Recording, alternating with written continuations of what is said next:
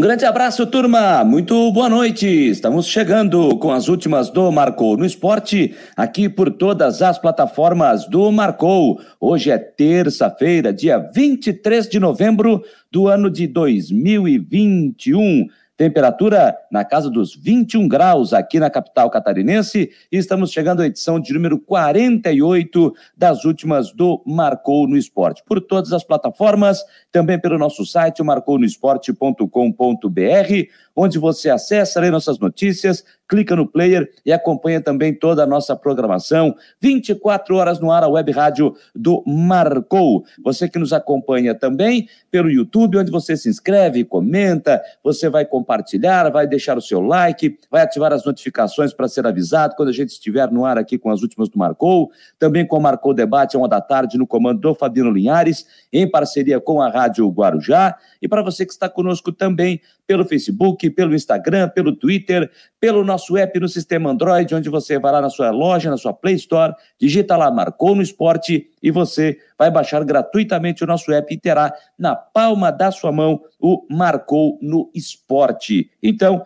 não tem para onde correr, não tem para onde ir, onde você for, tem Marcou no Esporte. Para você conversar conosco, você interagir, você trocar uma ideia com a gente em todos os nossos horários e também você ficar muito bem informado com as notícias, principalmente aqui do estado de Santa Catarina. Olha, mais uma vez quero pedir desculpas aqui a vocês. É, vocês já perceberam aí, né, que a voz ainda não está boa. Hoje ainda veio a gripe para me incomodar um pouquinho, mas então quero pedir desculpas desde já porque a voz não está boa e a gripe ainda está me me atrapalhando um pouquinho, mas vamos lá para tocar o barco adiante, porque tem muita informação, tem muita notícia, tem muita coisa hoje, tem muita novidade, tem novidade no Figueirense, tem informações no Havaí, e hoje nós vamos certamente passar das 10 horas da noite, porque tem muita coisa legal para a gente é, falar aqui no programa desta noite. E de imediato, relógio marcando 9 horas 3 minutos, deixa eu só dizer que o like 01 é do David dos Santos, que está por aqui, né? o Luciano Melo também já chegou, o Rogério Silva Guimarães também já está conosco presente, e o espaço vai chegando e as pessoas vão ficando aqui mais à vontade para conversar conosco. E já quero de imediato começar com as informações do Figueirense, que hoje oficialmente anunciou seu novo técnico, Júnior Rocha. E a partir de agora, nós vamos tratar desse assunto, mas é, não só da chegada do anúncio de Júnior Rocha como técnico. Não é novidade para o torcedor do Figueirense. Na semana passada, a saída do Rafael Messina como coordenador geral de futebol e o Figueirense anunciou o retorno de Abel Ribeiro para o estádio Orlando Scarpelli para assumir este posto e ser o homem responsável para a montagem do Figueirense para a temporada de 2022. E é por isso que, com muito prazer, com muita honra, ele já está aqui na nossa sala de espera. Vou colocá-lo na tela. Abel Ribeiro, novo coordenador-geral de futebol do Figueirense. É um prazer, Abel, estar te recebendo aqui nas últimas do Marcou. Você que está de volta ao Figueirense, agora com essa responsabilidade de ser o homem forte do futebol para a próxima temporada. Muito boa noite, Abel. É, o Abel ainda não está, não está nos ouvindo, até está com o microfone desativado. Né? Enquanto eu vou tentar é, é, é, fechar aqui com esse papo com, com o Abel, mas quem está para participar conosco aqui também para fazer esse bate-papo, espero que a gente consiga fazer esse papo aqui com o Abel Ribeiro, Jean Romero, que é setorista do Figueirense, aqui no Marcou do Esportes, na Rádio Guarujá, já está conosco aqui também, né, Jean? É, com essas novidades, né, nessa segunda, nesta terça-feira, cheia de novidades também no Figueirense, com o anúncio de novo técnico, o Figueirense iniciando seu planejamento para a temporada de 2022, Jean. Seja bem-vindo aqui também mais uma vez nas últimas do Marcou.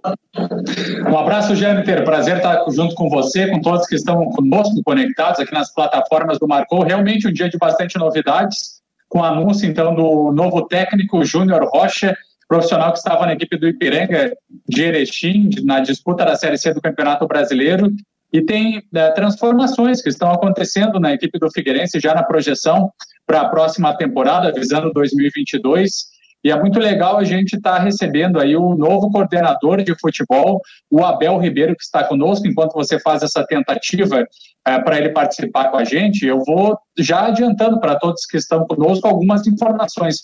Eu acabei de entrar no bid da CBF também para fazer uma observação e, e verifiquei ali a rescisão de contrato com o Foguinho, lateral esquerdo da equipe do Figueirense, chegou agora para a disputa da Copa Santa Catarina, então não deve permanecer para a próxima temporada. Até essa informação a gente pode é, confirmar junto com o nosso convidado, o Abel Ribeiro, é, que, que está conosco. Então, o Figueirense passa por um momento de reuniões entre os atletas, a diretoria do clube, para realmente que seja batido o martelo para quais jogadores vão continuar e quais atletas vão deixar o clube.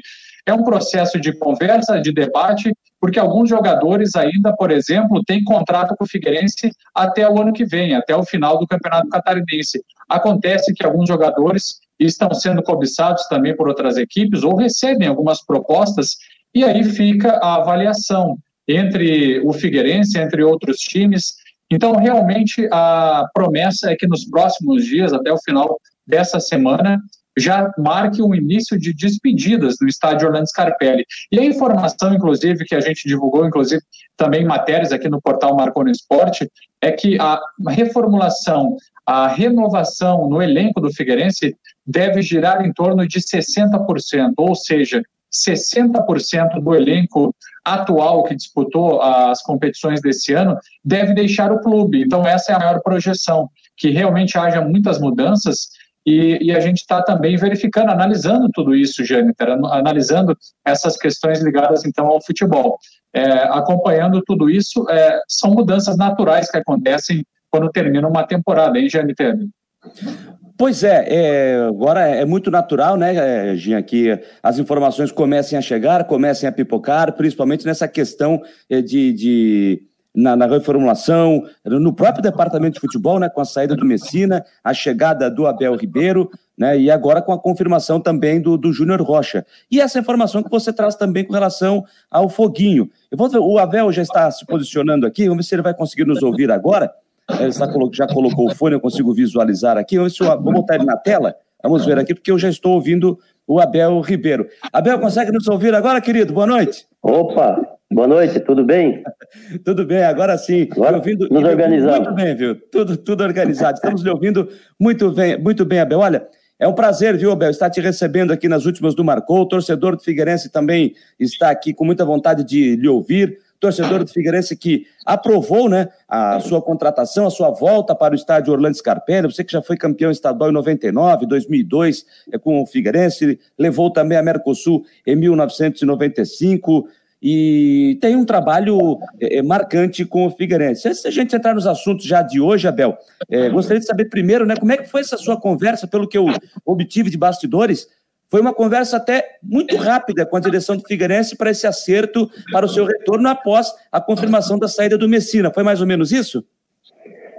É, na verdade, é, já havia uma conversa anteriormente, é, um tempo atrás, é, da uma possível volta minha. Dentro da, da, da, do andamento da competição da Série C, da Série e depois a Copinha, também ficou, como o Figueirense estava em, em, competição, deu uma, assim, uma, uma, parada. E no momento em que, é, a, a, na, no final da, da, da, Copa Santa Catarina, a direção nos procurou e nós conversamos. O, o, o Rafael, na verdade, tinha procurado a direção que ele, ele teria um, tava, estaria de saída, entendeu?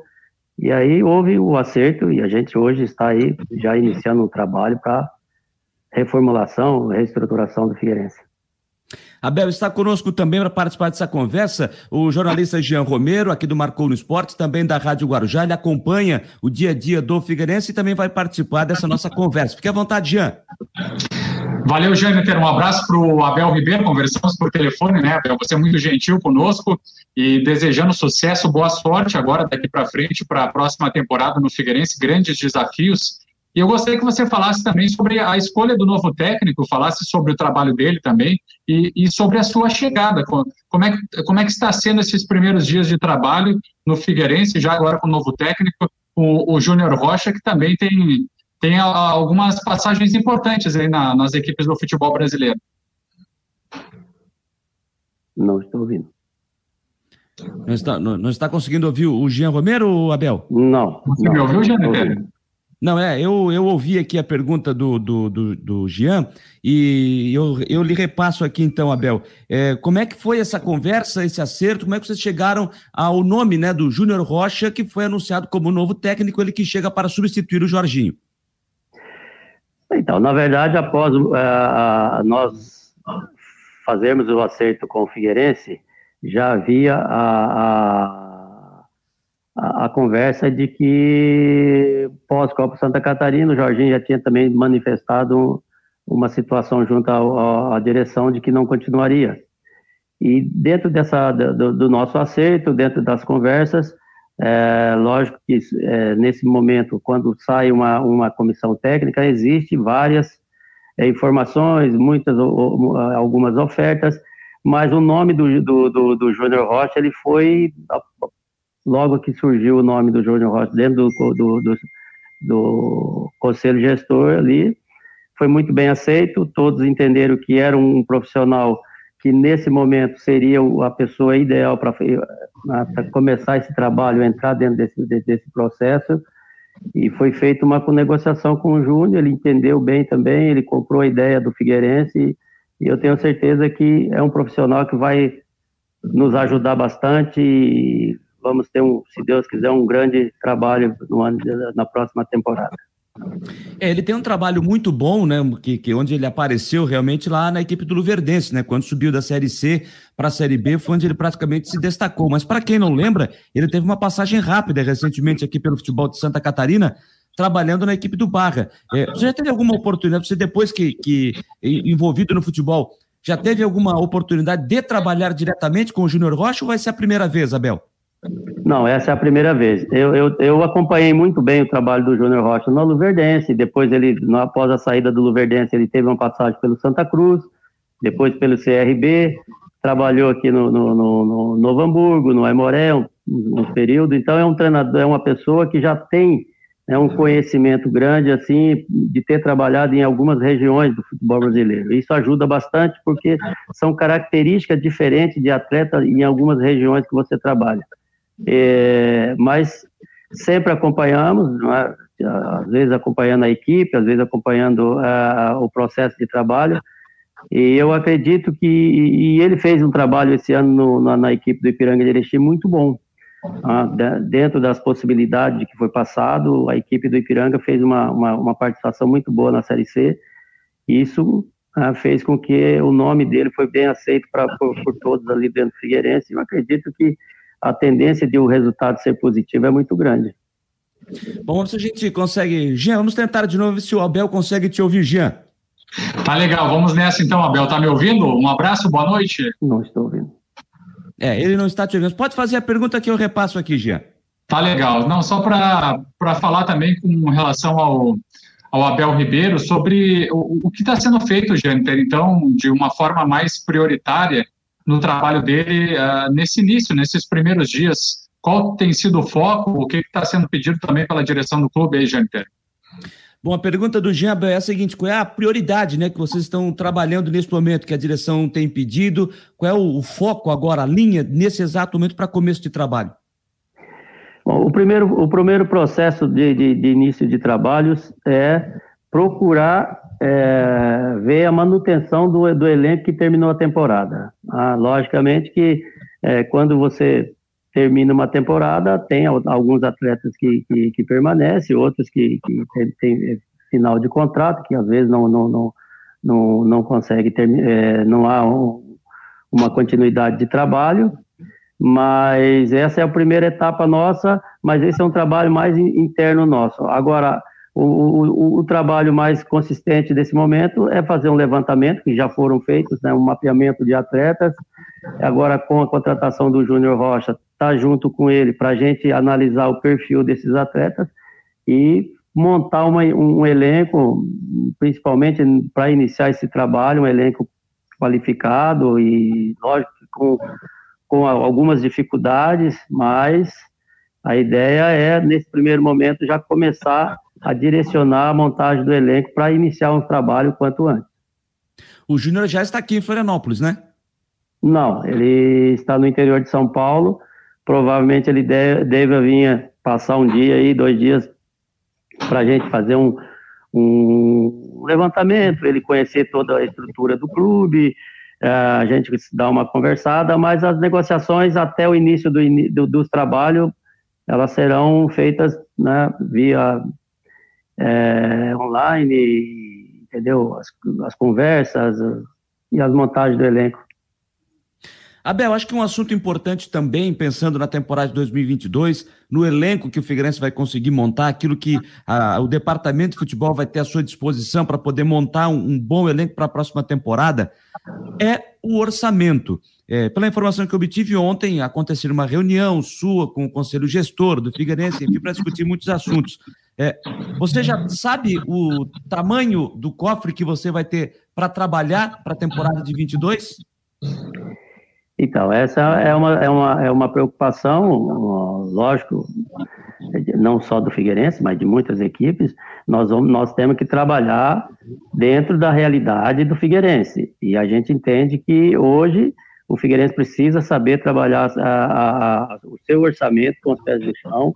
Não, não é um orçamento é, vasto, é curto, e, e, e, por isso que nós temos que trabalhar muito bem a escolha de alguns atletas para que a margem de, de, de, de, erro, não digo erro, mas a, a, margem desses atletas não corresponder àquilo que a gente espera seja pequena, porque a gente também não pode fazer o que foi feito no passado, dar o um pulo maior com a perna. Então nós vamos iniciar um trabalho bem consistente, mas tudo dentro do planejamento e do orçamento que o clube pode nos oferecer.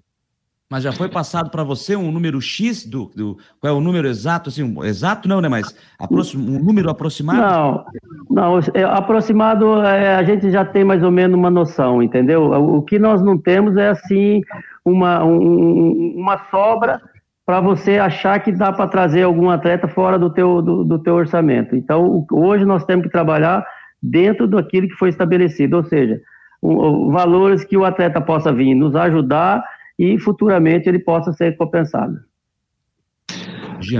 Jâniter, eu gostaria que você perguntasse também ah, nessa comunicação aí com o Abel Ribeiro, é, por exemplo... Não ouvindo, Jean. É, eu já, eu já, ele, ele, faz a pergunta eu já, eu já lhe repasso, viu, Abel? Ah, tá. Então, eu gostaria de saber o seguinte, viu, Jâniter? Por exemplo, o Foguinho, que era titular da equipe, teve a rescisão agora no bid e está fora do Figueirense. Eu gostaria que ele nos dissesse, é, dos jogadores titulares, por exemplo, que vinham jogando no Figueirense, quais, quais desses atletas que o, que o clube já fechou questão para continuar para a próxima temporada. Então, quais já estão acertados. É claro, Jâniter, que a gente não quer atrapalhar as negociações. Muitos jogadores estão em conversa ainda com a diretoria. Mas com relação aos que já fecharam acerto com o clube para a próxima te temporada, quais são eles? O Ginha pergunta, Abel, hoje ele até estava dando uma verificada no bid, apareceu hoje a rescisão do lateral esquerdo Foguinho. Né, um jogador que até acho, pelos dos jogos que eu vi do Figueirense aí na Copinha, acho que até é um jogador que estava é, contribuindo bastante, mas já apareceu a rescisão. E eu me lembro que o Messina disse que 70% desse elenco tinha o seu contrato terminando, tem, tinha os contratos terminando agora, no dia 31 de, do mês de, de desculpa, no dia 30 de, de novembro. Então a pergunta é a seguinte, né? É, principalmente dos jogadores que terminaram a temporada agora como titulares.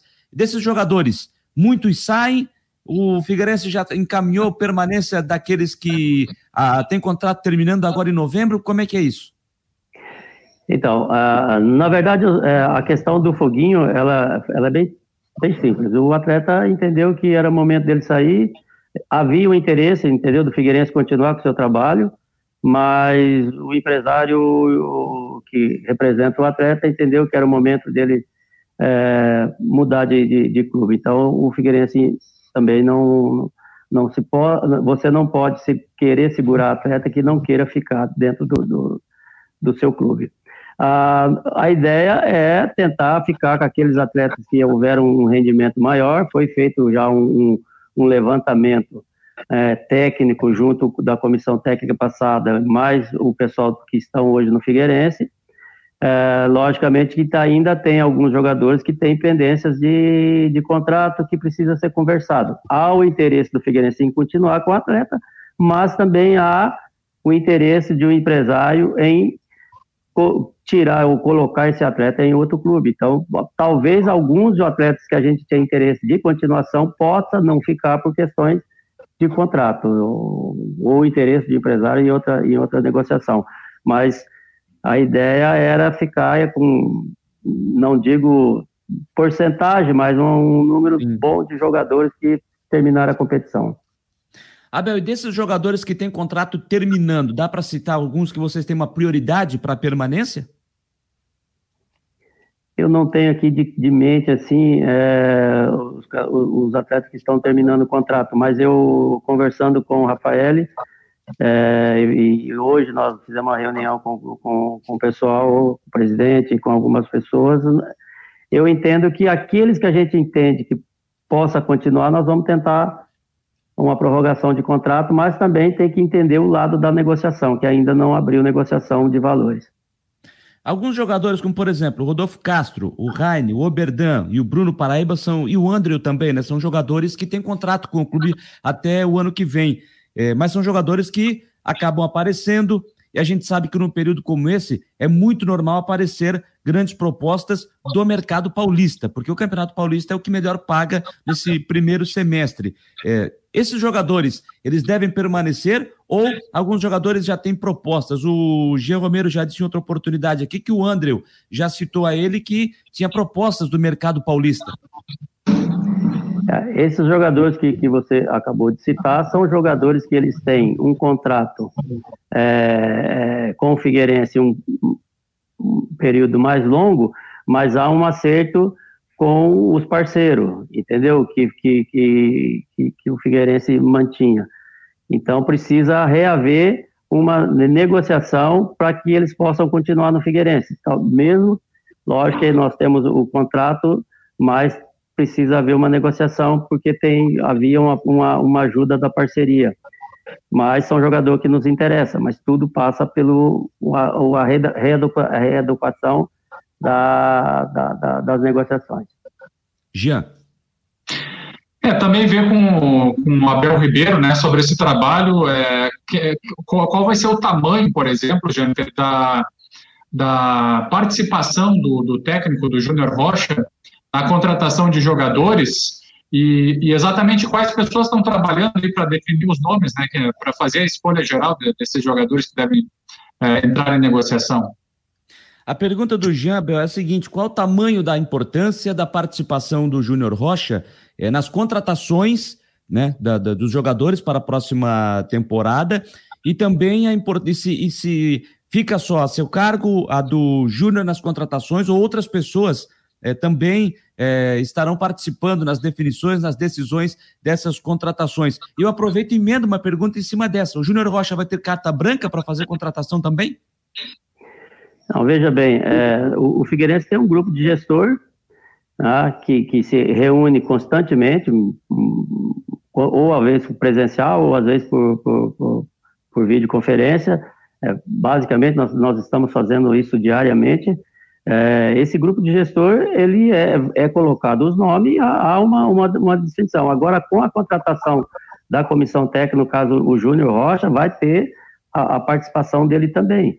É, nós já temos um, um, grupo de atletas mapeado, é, alguns jogadores desse mapeado já conversado, mas agora a gente vai ter uh, uma conversa com, com o Júnior Rocha para ver se esses atletas conversados é, tá, está dentro do, do, do, do, perfil de jogador de, dele. Então, havendo esse, é, essa integração, se conversa e, e se bate o martelo. Lógico, o, todo treinador ele tem a liberdade de indicar os jogadores. Lógico que a gente também precisa entender se esses jogadores que estão vindo, que estão sendo indicados, ele entra dentro do perfil é, que o Figueirense entende que é ideal e que, e que entra no perfil do custo Figueirense. Então, tudo isso precisa ser convocado. Mas o grupo gestor e, e, a comissão técnica faz umas reuniões constantemente, vamos fazer essas reuniões constantemente para a gente definir os nomes.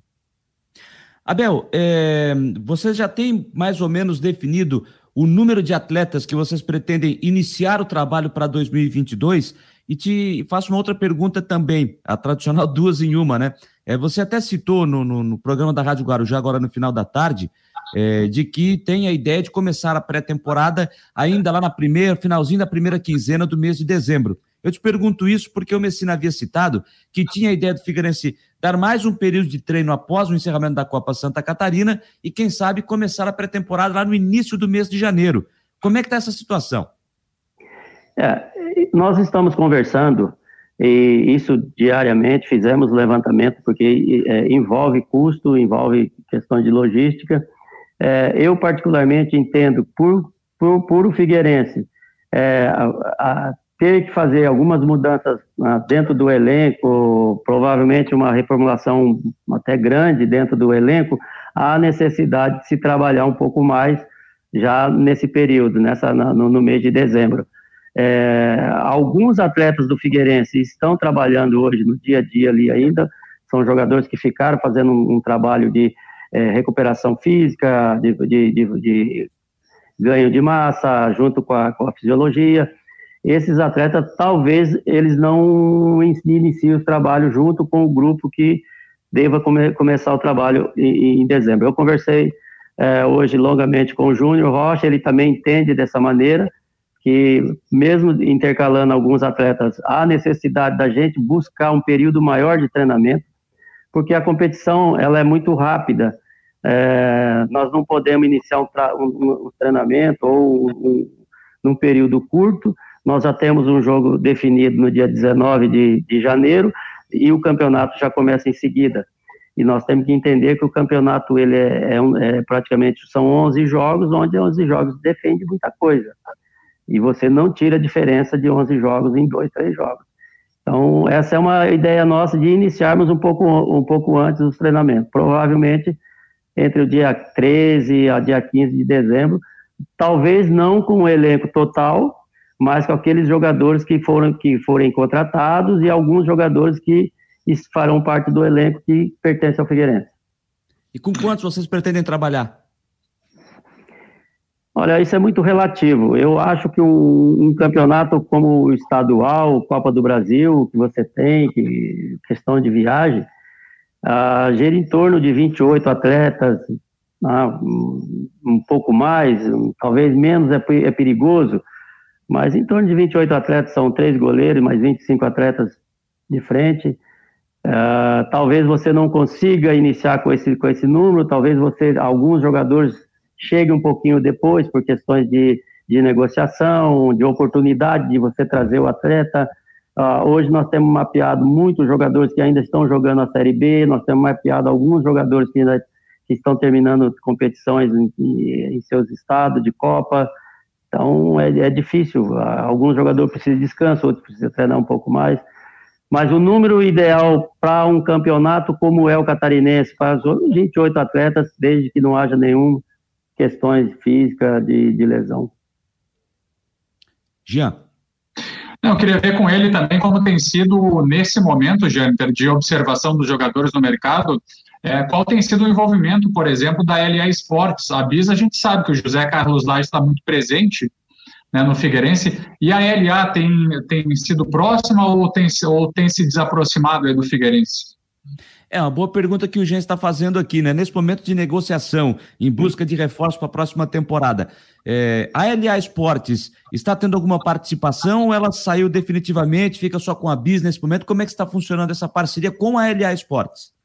Se é Não, é que está funcionando, momento, né? Não, no momento nós temos as reuniões, a, a, a parceria que, que, que, o contexto hoje está trabalhando é com a BIS. São, a LA não, não tem participação. E a possibilidade de buscar novos parceiros, Jâniter, como é que tem sido esse trabalho? E existe a possibilidade da busca de novos parceiros, Abel? Existe, existe possibilidade, existe. O futebol você não pode desprezar nenhuma boa parceria, uma parceria, entendeu? Lógico que isso está sendo muito bem conduzido. O Zé Carlos Lage, presidente, eles têm procurado conduzir em busca de parceiros. E eu tenho certeza que, havendo alguma parceria, a tendência das situações de ir melhorando e crescendo é, é muito grande. Das passagens anteriores, Abel, essa é a sua mais desafiadora pelo Figueirense? Eu acredito que sim. porque as passagens anteriores elas foram muito marcantes para mim.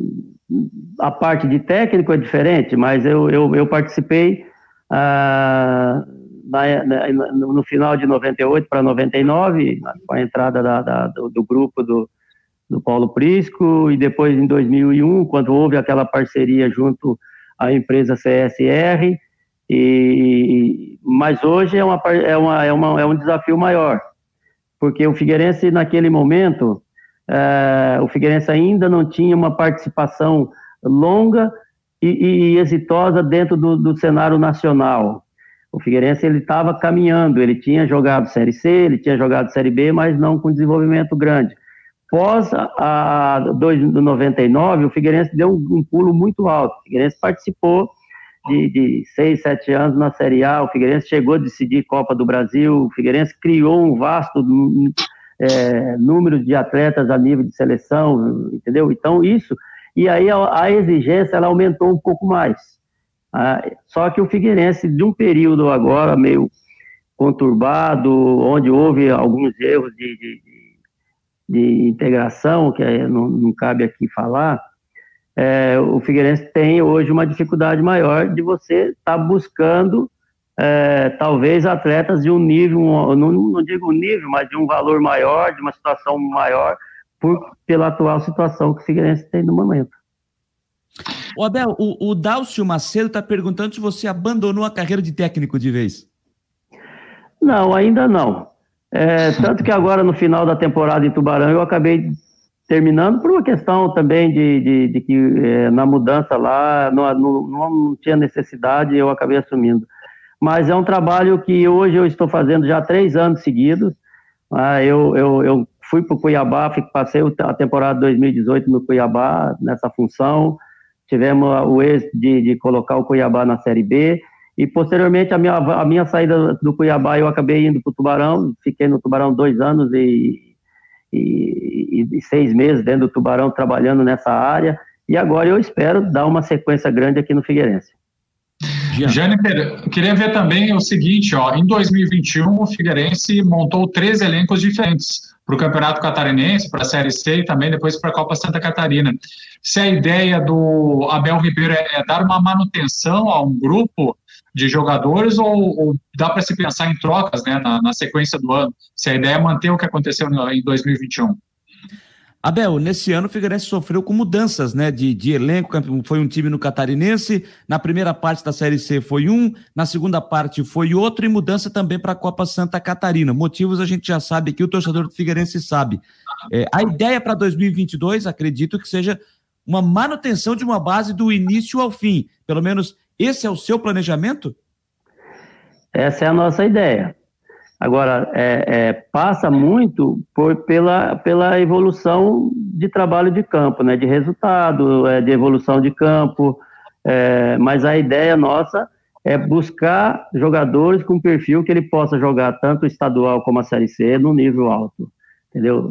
Vamos ter dificuldade em algumas situações? Vamos, mas eu acredito que o, o mapeamento que nós estamos fazendo, a vinda do Júnior Rocha por, por, conhecer bem a competição, por já ter trabalhado com jogadores nesse patamar, a ideia nossa é fazer um campeonato estadual, um primeiro quadrimestre aí do estadual bom, se possível brigando pela, pela ponta de cima do, do campeonato, e já deixar, logicamente, uma base muito forte para a Série C, onde que na Série C você possa apenas rechear o elenco e não ter que refazer um elenco.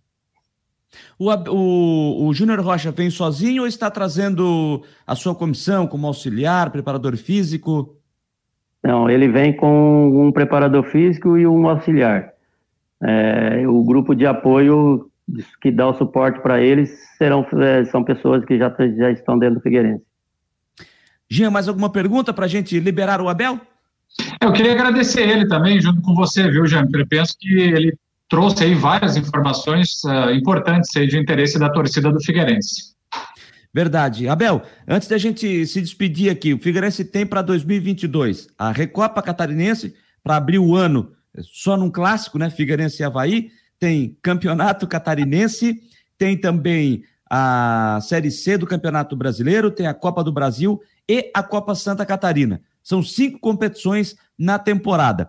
É claro que é, a ideia é fazer uma boa Copa do Brasil, pelo dinheiro que ela paga, vai tentar chegar até o mais, o mais longe possível para trazer e aumentar esse cofre, né?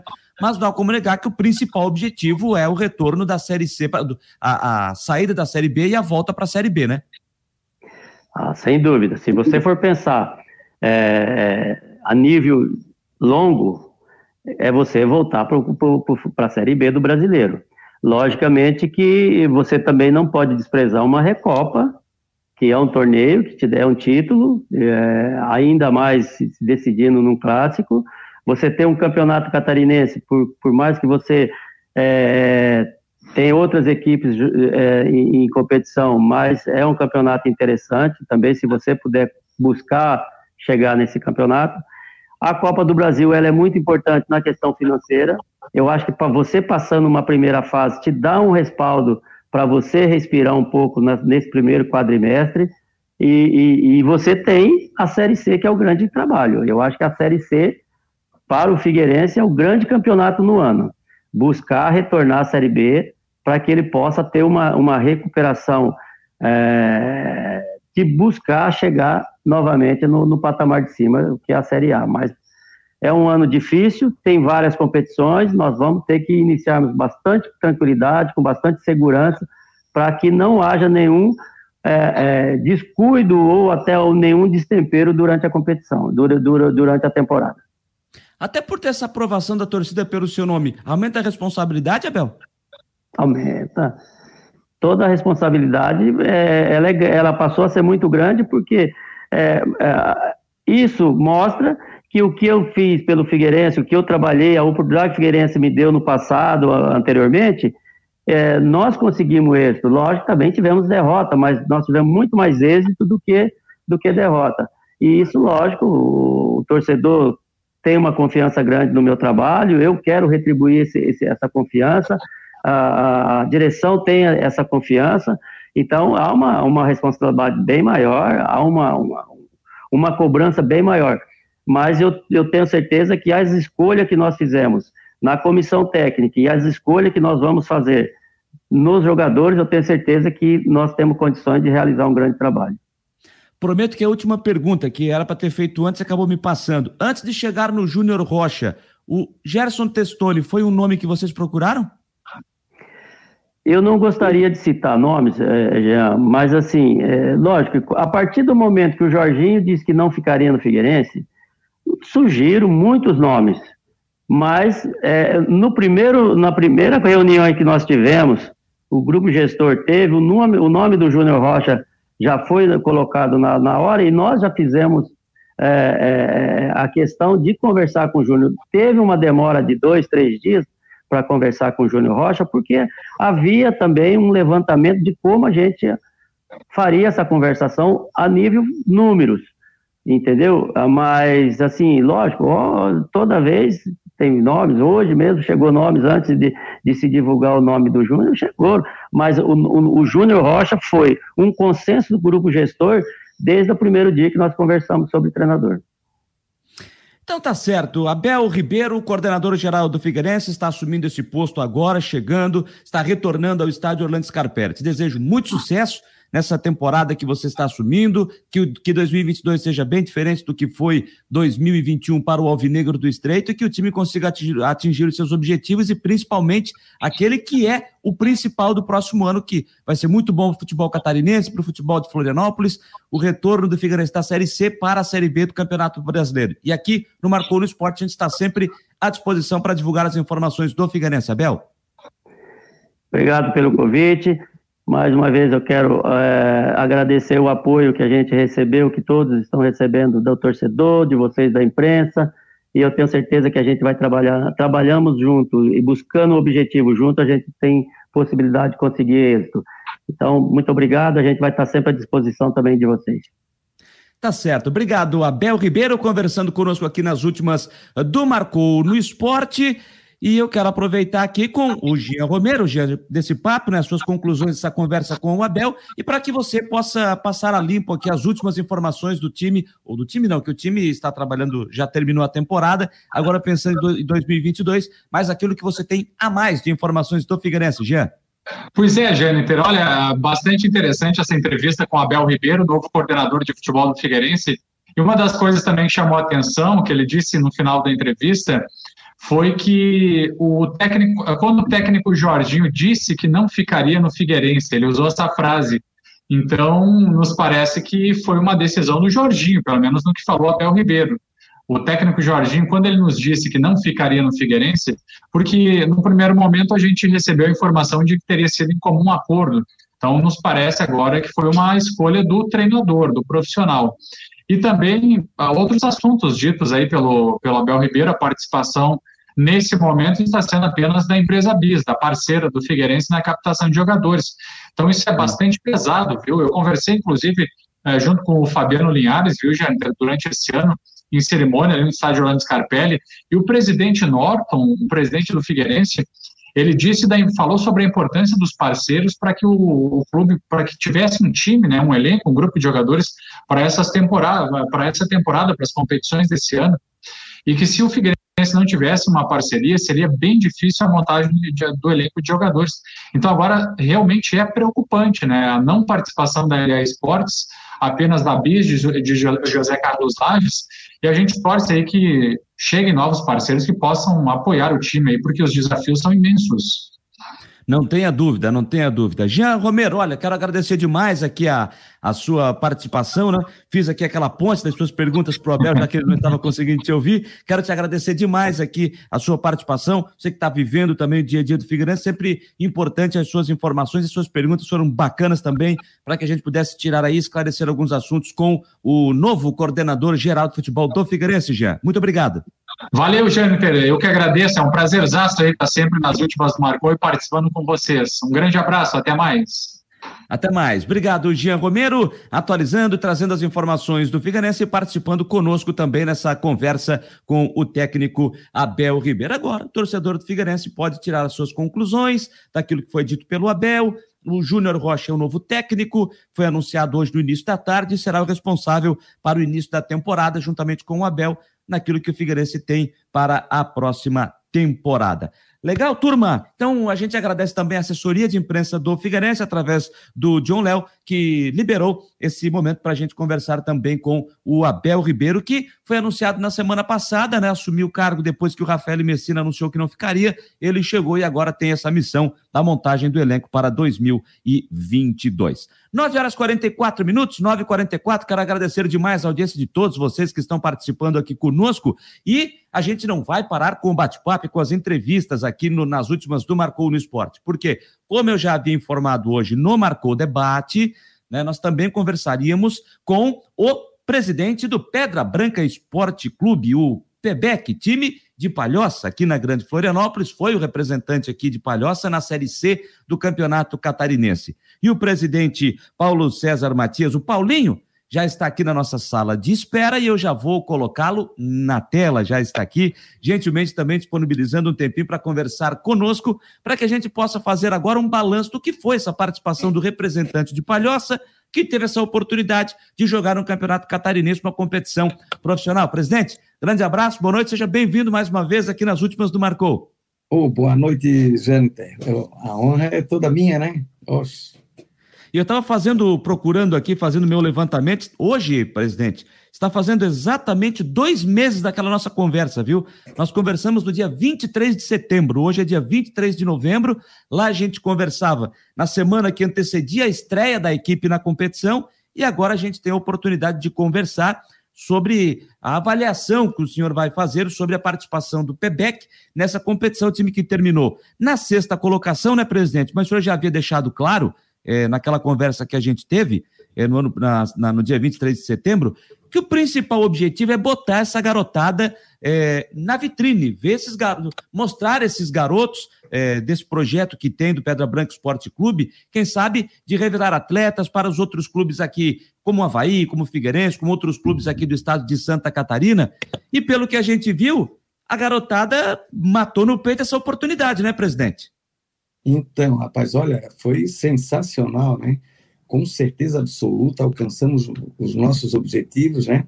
Começamos o campeonato, como toda estreia, né? Como, como qualquer debutante, né? Nervosos, tal. E ao, o, mais ou menos aí pela metade do campeonato, a gurizada amadureceu, né? E quem o, nos enfrentou depois da metade do campeonato sentiu realmente a qualidade do, dos meninos, né? E foi muito interessante, assim, é, super elogiados. Então, com certeza absoluta, já, tudo aquilo que eu falei para ti, nós alcançamos, colocamos a gurizada para jogar, como eu tinha já comentado contigo na, na, naquela oportunidade, é, 90% do nosso elenco tem de 19 e 20 anos, né? Era uma, uma competição sub-23 que abria para mais sete acima de, de 23 anos. Então, nós, enfrentamos, assim, adversários, assim, super mais experientes, né?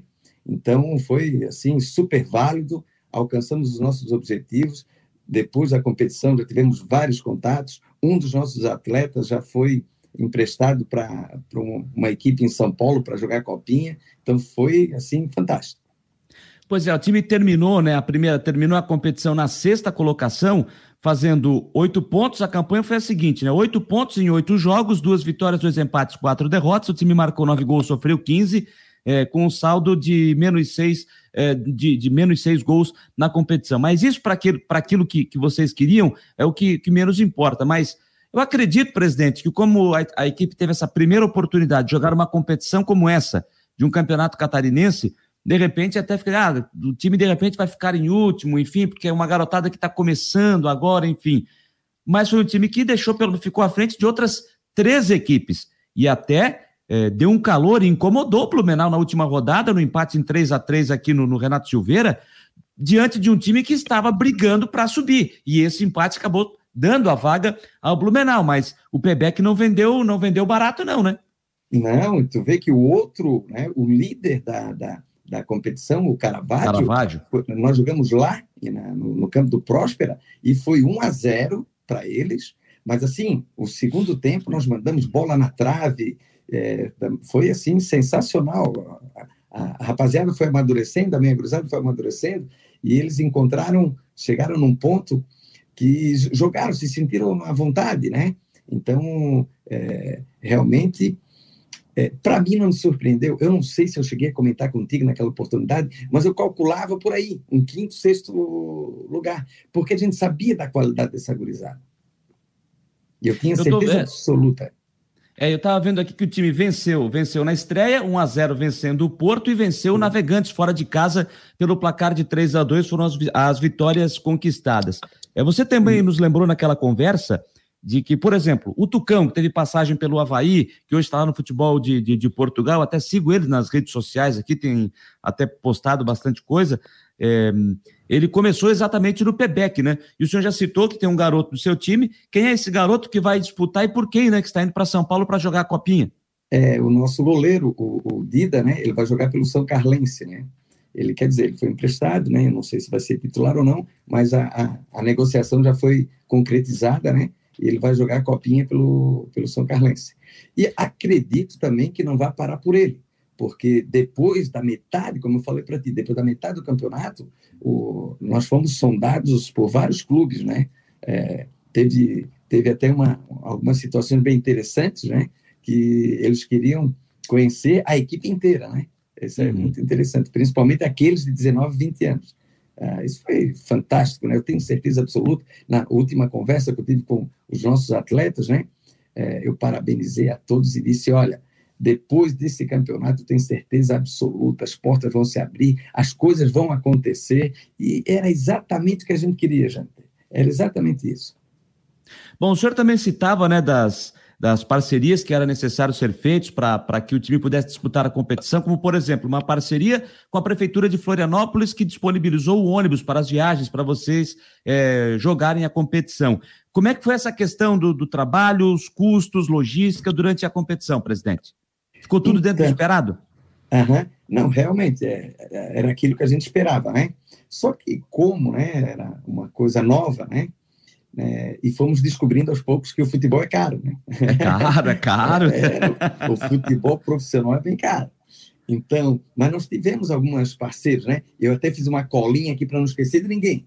Fique né? à vontade. Olha aqui, eu vou agradecer primeiramente ao Guarani, ao Guarani, é, clube que nos proporcionou essa é, a realização desse sonho, porque nos forneceu, nos possibilitou a, a, o, o, mando de campo, né?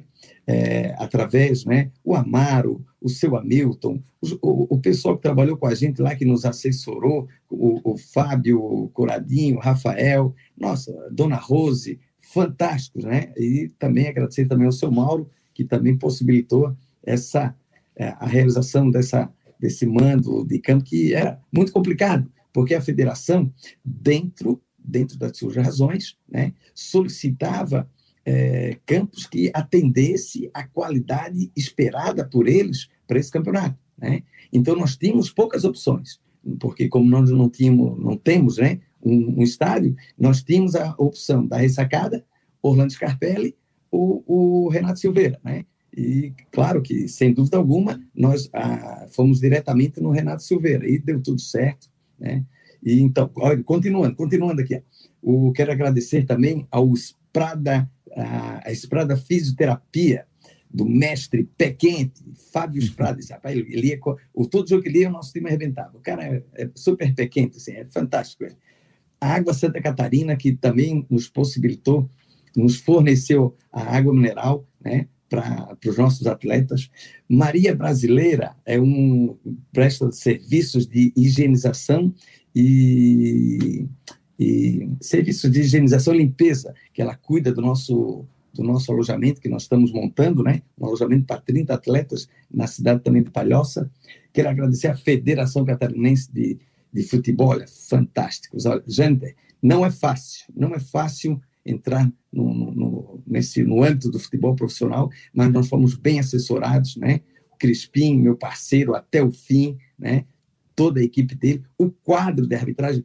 Gente, é, olha, é um assunto meio delicado falar da, de arbitragem, mas eu tenho toda a, a, a, a facilidade, o prazer de falar e conhecer, dizer que eu conheci pessoas fantásticas no quadro de arbitragem. Os delegados no, no, nos proporcionaram é, todos os detalhes para que a coisa acontecesse. A foi perfeita, nada a reclamar, nada foi, olha, assim, de uma, uma lisura, é, adoramos, tá? A experiência nesse, nesse campo para a gente foi fantástica. A Prefeitura Municipal de Florianópolis, que nos proporcionou o transporte, né, quando solicitado, porque o PEBEC, ele representa Florianópolis nos Joguinhos Abertos. Né? Então, agora, no mês que vem, nós vamos participar, né? Então, já temos essa parceria, né? Então, através da Fundação Municipal de Esportes, foi também nos proporcionou toda essa, essa comodidade em relação ao transporte. Também quero agradecer, sim, não posso esquecer, Janete, dos pais, porque claro. se tu olhar, se tu olhar no, nas transmissões, nós não tínhamos um patrocinador master, não tínhamos nada na camisa.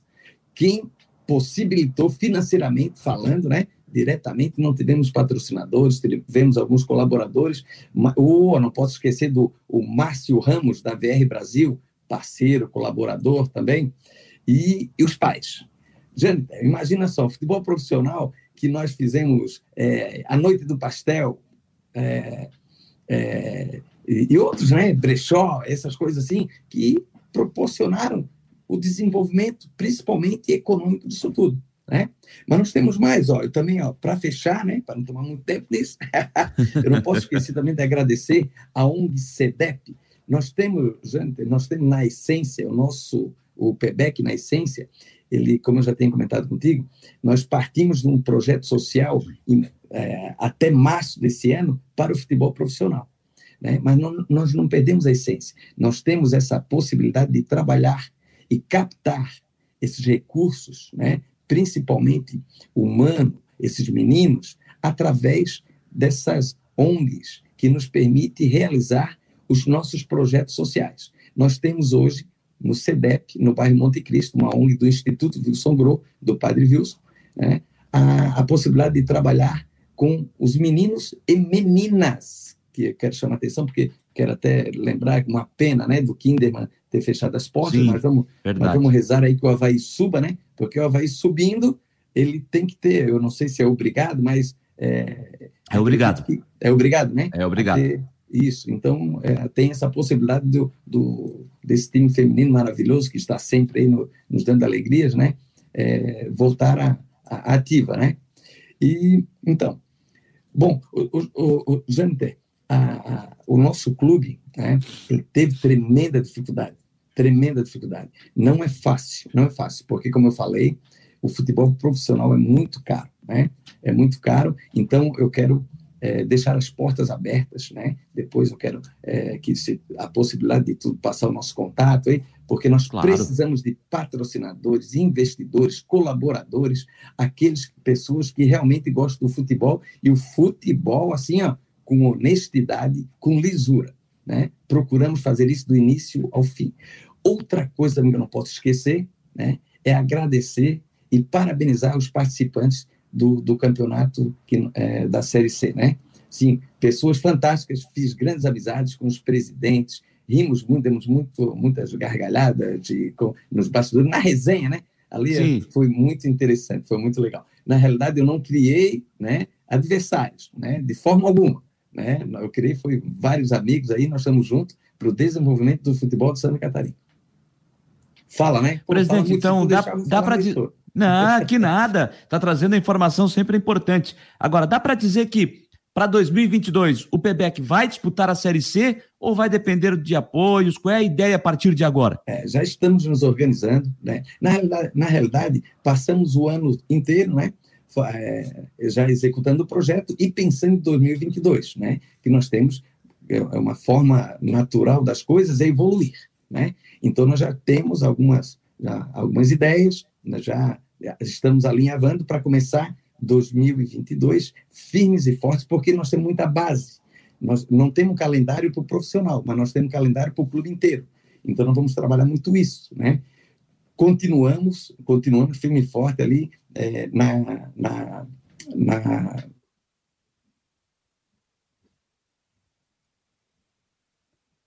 É, perdemos aqui, não sei se foi, acabou. Voltei. Voltou, voltou, voltou. Voltei. Então, vou, é, trabalhando na essência, né, de levar os nossos atletas oriundos do nosso, do, do nosso clube para o profissional. Mas estamos pensando seriamente em dar uma encorpada, dar uma espinha dorsal para o clube, né, para que não ocorra algumas coisas por falta de experiência de alguns atletas e dar mais segurança a quem está chegando né? Sim. Que não demore tanto tempo para que eles entrem nesse ritmo, como aconteceu esse ano, né? Nós fomos entrar mais no, no campeonato da metade para frente.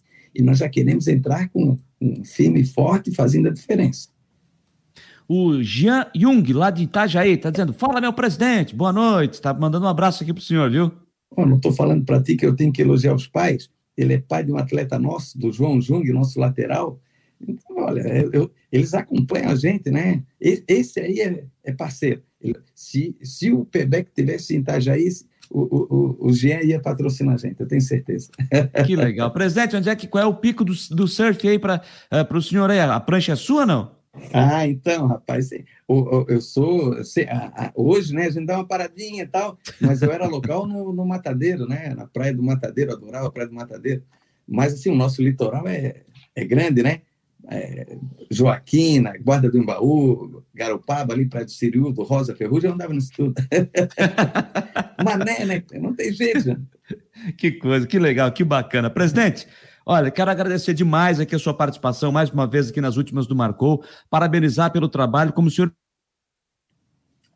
disse lá naquela entrevista dois meses atrás, dizendo que o objetivo era colocar essa garotada aí na vitrine, é, o resultado vindo, caso fosse possível subir, ia ser consequência do trabalho, mas o principal objetivo era é, colocar essa garotada na vitrine, apareceu oportunidade, oportunidade para os garotos que pudessem ser negociados, que isso acontecesse, como o senhor já citou, um goleiro emprestado, o Dida emprestado ao São Carlense para jogar a copinha, quem sabe outros atletas saindo, como o senhor citou que já tem mais gente de olho aí. Quero parabenizar por essa ideia de colocar o time a disputar essa competição e dar realmente essa oportunidade a essa garotada. O, a Gabriele Cristine Vieira, Oi, Paulinho, obrigado pela oportunidade de poder jogar. Tá mandando o um recado aqui também, viu, Paulinho, presidente? É minha, é nossa atleta no projeto social, já já está. Olha, e, e, e, tem outros, né? O grupo é grande. Eu já falei, já comentei com eles, né? Da possibilidade que o PBEC, né, vai é, fornecer, vai oferecer a eles. E a Gabriela está dizendo: amanhã tem treino, hein? Amanhã tem treino. tem, tem treino. Né? e o Denver aqui está mandando um abraço ao senhor. Presidente, grande abraço. Muito boa noite e sempre que o PBEC tiver ações aí, o senhor quiser divulgar, estamos sempre à disposição. É só nos chamar aqui que a gente está sempre aberto para poder divulgar também o trabalho do PBEC e que 2022 seja um ano também muito bacana e de muitas conquistas ao time de Palhoça. Pô, muito obrigado, Janotei. Sucesso. É, é chover no dizer que o teu programa é, é um sucesso, que, que realmente cada vez vai crescer mais. É chover molhado, não sabemos que vai, e vai para frente, né? Eu quero estar junto. Se Deus quiser, junto. se Deus quiser. Grande abraço, presidente. Abraço, meu amigo. Um abraço. Presidente um abraço. Paulinho, presidente do Pedra Branca Esporte Clube ali de Palhoça. Eu, a gente fala Pebec porque é assim que ele é chamado, é conhecido por Pebec, o Pedra Branca Esporte Clube. Então, ah, pô, o cara aí tá íntimo do presidente. Não é isso. Você vai lá, todo mundo fala, se você chegar, ah, o Pedra Branca Esporte Clube. Quem é? Agora você fala Pebec, aí o pessoal já conhece. Então, legal o papo com o presidente Paulo César Matias, o Paulinho, falando né, do trabalho, fazendo um balanço do que foi a participação da equipe de Palhoça na Série C do Campeonato Catarinense. Repito, né, terminou na sexta, na sexta colocação com oito pontos. Primeira vez que disputa um campeonato catarinense dessa forma, com a garotada, como citou o presidente, com 19, 20 anos aí no máximo no campeonato sub-23 e até que deu conta do recado. Falando na Série C, gente, Série C começa a decisão amanhã. Blumenau e Caravaggio, esse jogo acontecendo lá em Dayal, esses dois times subiram, né, para a Série B e fazem a final da competição. Com a arbitragem já definida, jogo amanhã às três e meia da tarde lá no estádio Ervin Blas, em Indaial. Quem apita o jogo é o Franciel dos Santos Martins, da Liga de Tubarão. Ele será auxiliado pelo José Roberto Larroit, também da Liga de Tubarão, e de lá também o Clóvis Redet aí a dupla de assistentes do Franciel dos Santos Martins, que apita amanhã o primeiro jogo, jogo da ida desta decisão. O jogo da volta acontece no domingo, às quatro horas da tarde, no estádio Heriberto Wilson, lá em Criciúma. Caravaggio Blumenau. É, o, o Caravaggio mandou todos os seus jogos é, na primeira fase no estádio Mário Balsini, o estádio do Próspera. E vale ressaltar que o estádio Mário Balsini já está passando por uma reforma no seu gramado, então já começou a ser feita. No primeiro momento não aconteceria, ficaria para o ano que vem, tanto é que o Próspera já tinha planejado de jogar o Campeonato Catarinense em Tubarão, no estádio Aníbal Costa, no estádio Dorcido Luz. Mas como o Próspera fechou uma parceria com o André Santos, né, a S27, a empresa entendeu que já era hora de fazer a troca do gramado, então o Próspera pretende é, jogar o Campeonato Catarinense no seu estádio, o estádio Mário Balsini. Então, por isso, como já está em obra, não tem como jogar lá, por isso a decisão vai acontecer no domingo, quatro da tarde, no estádio Heriberto Wilson, Caravaggio Blumenau. E aí vamos saber quem será o campeão da terceira divisão. Lembrando que esses dois times os dois únicos que subiram, né, já estão na Série B do ano que vem. Teremos aquele confronto Caravaggio e Criciúma, o Caravaggio lá de Nova Veneza, né, vizinho a Criciúma, e o clássico local Blumenau e Metropolitano pela Série B no ano que vem do Campeonato Catarinense de Futebol. 10 horas e 5 minutos, gente, 10 e 5. Avisei que hoje ia passar e tem muita coisa ainda para a gente falar aqui no programa de hoje, viu? Tem muita coisa para a gente falar. Já conversamos com o coordenador geral de futebol do Figueirense,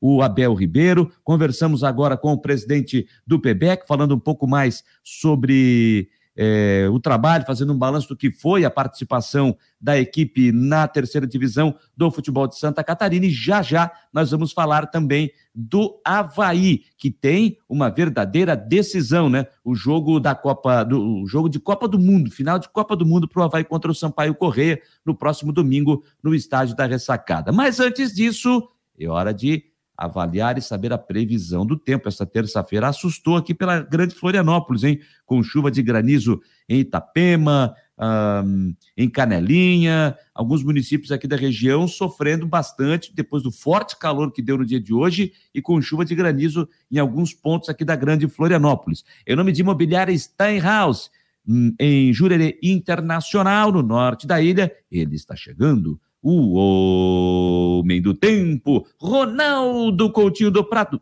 Diga lá, meu jovem. Boa noite a todos que nos acompanham no Marcou no Esporte. Entre no site, aqui tem o Coutinho, os outros colunistas, e o Coutinho é patrocinado pela imobiliária Steinhaus Jurerê Internacional. A compra, aluguel, venda, qualquer comercialização de, comercialização de imóveis. Então vamos ao nosso tempo. Nós tivemos hoje áreas de trovada que passaram aqui, ó, nessa parte aqui da capital, pegando alguma coisinha aqui no norte da ilha e algum granizo aqui na região entre Tijucas e Porto Belo. Mas já passou. Agora tem, tivemos chuvas aqui nessa região norte do estado. Tu vê que foram poucos os pontos de Santa Catarina que tiveram alguma chuva. Entrou o vento sul uma certa intensidade. A máxima na ilha foi de 32 graus no norte da ilha, 31 na, ali na região do, da Praia Comprida, chegou a 35 em Águas Bordas e 39,8 em Rodeio e 38,8 em Timbó, 38,8 em Joinville, 39 lá em Garuva. Bastante calor hoje em Santa Catarina. Agora começa a cair a temperatura. Amanhã teremos nublado, aberturas de sol, dificilmente tem chuva, um pouco de vento sul virando para nordeste no final do dia. De manhã, talvez aí uns 18, 19 graus, à tarde, uns 25 a 28, um clima confortável. Na quinta, volta a fazer calor e pode ter chuva mais no finalzinho do dia à noite, com alguma trovada mais forte. Boa parte do dia vai ser bastante quente. Na sexta, teremos o vento vindo de noroeste oeste, vento mais forte vindo nessa direção, vai ter uma baixa pressão aqui, e aí mais tarde, sexta-feira para sábado, entra o vento sul. Pode ter alguma chuva e trovada na madrugada, manhã de sexta, melhorando a partir da tarde. O risco de algum temporal é pequeno, se tiver alguma coisa assim bem, bem isolada. E no fim de semana está indicando tempo bom, fresco de manhã, agradável à tarde. Mar agitado entre quinta e sexta aí no nosso litoral. Hoje também está agitado por causa do vento sul. Da Climaterra para o Marcou no Esporte, Ronaldo Coutinho. Obrigado, Ronaldo Coutinho, sempre para a imobiliária Steinhaus, Júria Internacional no norte da ilha, trazendo a previsão do tempo aqui nas últimas do Marcou. Ele que também traz a previsão do tempo no Marcou Debate, ali entre 1 e 2 da tarde, por volta de 1 e meia, 1 e 40 ao vivo, trazendo a previsão do tempo e sempre no início da noite no canal no YouTube tem o Ronaldo Coutinho com a previsão do tempo sempre para a imobiliária Steinhaus. Deixa eu só dar uma passada aqui que como a gente tinha as entrevistas programadas, né? Então vamos aqui dar uma boa noite com mais calma e com mais, mais tranquilidade agora ao Denver dos Santos, ao Luciano Melo, ao Rogério Silva Guimarães, ao Juliano Poças Augusto, Boa noite, Jâniter. Sucesso ao Abel e ao Júnior Rocha no Figueirense. Bem-vindos bem-vindos ao maior de Santa Catarina, o Volmar Adriano Júnior. Ótimas contratações. Figueira sempre. Já falei aqui do Jean Jung, que está na audiência lá na cidade de Itajaí. O Gilson Carturano. Júnior, eu achei muito importante para o, futuro, para o futuro do Alvinegro. E o que ele terá que fazer é montar um elenco de homens com zorba. E, junto com o Abel, trazer o clube é, para o seu devido lugar, que é a Série B. Júnior foi um vencedor por onde passou e desejo muito sucesso ao Júnior Rocha e ao Abel, juntos fazerem a diferença. Grande abraço, Gilson Carturano, lá da cidade de Brusque. O, já falei aqui, né, do, ele fez a pergunta do Dalcil, o Dalcio Macedo, melhor dizendo, que ele fez o questionamento se o Abel já havia abandonado a carreira de técnico, ele disse que ainda não. Newton Souza, boa noite. O DV também dando seu boa noite. O Michel Rodrigo, é, boa noite, Jâniter. O novo técnico do Figueirense fez bons trabalhos em times que deram condições de contratar, Vídeo Verdense e Ipiranga. O Figueirense vai dar carta branca ou não? Vai depender do tamanho do cofre, né, Michel? Então, como, como o Abel citou, né? Tem que. Ele já tem um, um mais ou menos um número estipulado, mas sabe que vai ter que dar aquela segurada. Então não vai ser tão simples assim para dizer que é carta branca, né? É essa situação aí. Alô, Guido Guilherme Krieger também está por aqui, mandando aquele recado para a galera que está participando. Rafael Junques também, dizendo que, mandando um grande, dizendo que o Abel Ribeiro, grande Abel Ribeiro.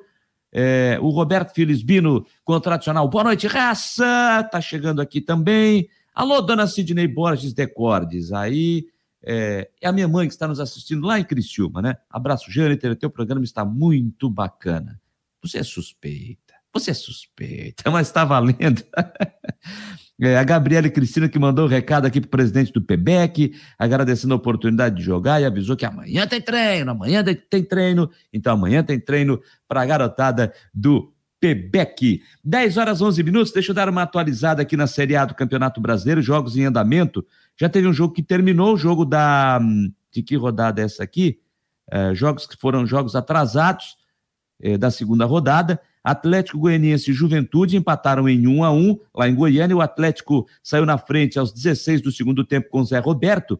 E o Ricardo Bueno empatou no final do jogo, aos 43, placar final, um para o Atlético Goianiense e um para o Juventude. Estão jogando agora na Arena em Porto Alegre, Grêmio e Flamengo. Flamengo com o time reserva. O Flamengo, obviamente, né, tem a decisão da Libertadores no próximo sábado, lá no Uruguai, contra o Palmeiras. 0 a 0 jogo no segundo tempo. Por falar em Palmeiras, jogo no primeiro tempo. Lá em São Paulo, o Palmeiras está ganhando do Atlético Mineiro. 1 a 0 gol marcado pelo Wesley, aos 27 minutos. O Flamengo tem que aproveitar essa oportunidade, né? Claro, se confirmar a vitória do Palmeiras. Eu vou dizer aqui, gente, por mais que o Flamengo, o Palmeiras não tem mais chance, mas o Flamengo ainda é o que pode chegar, por mais que o Flamengo faça a sua parte, é, eu acho que não tem. Não, o Atlético não vai deixar de fazer a sua parte, né?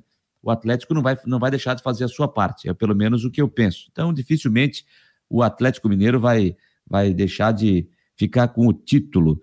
Eu tinha falado aqui, né, só para você ter uma ideia, só para você ter uma ideia, deixa eu citar aqui a, a escalação do Flamengo, tá? Vou pegar aqui para você ter uma ideia o time do Flamengo que está jogando, que começou a partida pelo menos, tá? Ó, Hugo, Rudinei, Gustavo Henrique, Léo Pereira e Renê, João Gomes, Thiago Maia, Diego Kennedy, Vitinho e Vitor Gabriel, que é um baita time, né? Convenhamos, já é um baita time. Lá no banco tem o Gabriel Batista, o César, Bruno Viana, Cleiton, Ramon, Pires da Mota, Tiaguinho, Lázaro, Matheus França, Arrascaeta, Pedro e André Luiz. Então são os jogadores que estão no banco para a partida de hoje. Deixa eu só dar uma olhadinha aqui.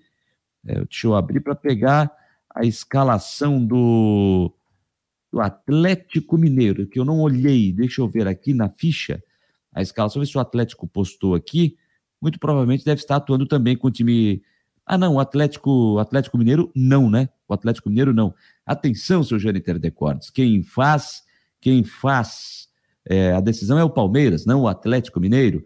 O Atlético está jogando com Everson, Guga, Natan Silva, Alonso e Guilherme Arana, Alan, Jair, Zaratio, Inácio Fernandes, Diego Costa e Hulk como Gosta de dizer o caixa narrador da rádio Itatiaia de Belo Horizonte quando o Hulk faz o gol. Hulk, Hulk, Hulk, Hulk.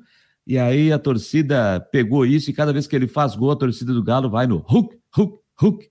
Ah, rapaz. Mário Henrique, o narrador da rádio Itatiaia, lá da cidade de Belo Horizonte. Então, resultados de momento: só confirmando, Grêmio e Flamengo 0 a 0 jogo no segundo tempo lá em Porto Alegre. Em São Paulo, no primeiro tempo, Palmeiras 1, Atlético Mineiro 0. Jogo encerrado, Atlético Goianiense e Juventude empataram em 1 a 1. Amanhã, nove e meia da noite, tem São Paulo e Atlético Paranaense. O Atlético Mineiro lidera com 74, o Flamengo tem 67 em segundo lugar, o Palmeiras está indo a 61, em terceiro, o Corinthians é o quarto com 53 a briga direta lá entre Atlético Goianiense e Juventude. Os dois estão fora da zona do rebaixamento, mas muito próximo, né? O Atlético Goianiense é o 15 com 41 e o 16 é o Juventude com 40 pontos, três a mais do que o Bahia, que está em 17, abrindo a zona do rebaixamento.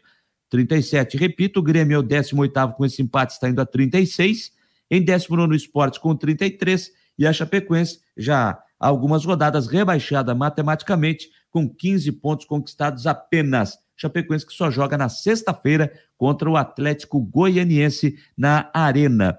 Por falar nisso, né, gente? Falar em Chapecoense, hoje está completando cinco anos, né, gente? Cinco anos daquele jogo contra o São Lourenço, da Argentina, na Arena Condá. Jogo que colocou a Chapecoense na final da Sul-Americana daquele ano, com aquela defesa do Danilo no final do jogo né, fez uma defesa com o pé direito em cima da linha, estava trabalhando naquela partida, né, fazia o jogo via tubo aqui em Florianópolis pela, pela Rádio CBN na época. E tem muita gente, até vi esse comentário hoje, né? Se o Danilo não tivesse feito aquela defesa, quem sabe a gente teria uma outra história, uma história diferente. Se aquela bola tivesse entrado, aí era o São Lourenço que ia para a decisão, quem sabe nada disso teria acontecido. É, também Pode ser, né? Mas eu vejo de uma outra forma. Eu vejo que se a companhia aérea, a Lamia, tivesse seguido os protocolos corretos, abastecido o avião de uma, o avião de uma forma correta, nada daquilo teria acontecido em 2016. A história seria outra. Eu vejo por esse lado. Então, um momento que foi espetacular, fantástico na história da Chapecoense, aquele jogo contra o São Lourenço, aquele 0 a 0 o que ficou marcado, aquela defesa do Danilo, como disse o narrador Deva Pascovitch, na época na Fox Sports, né?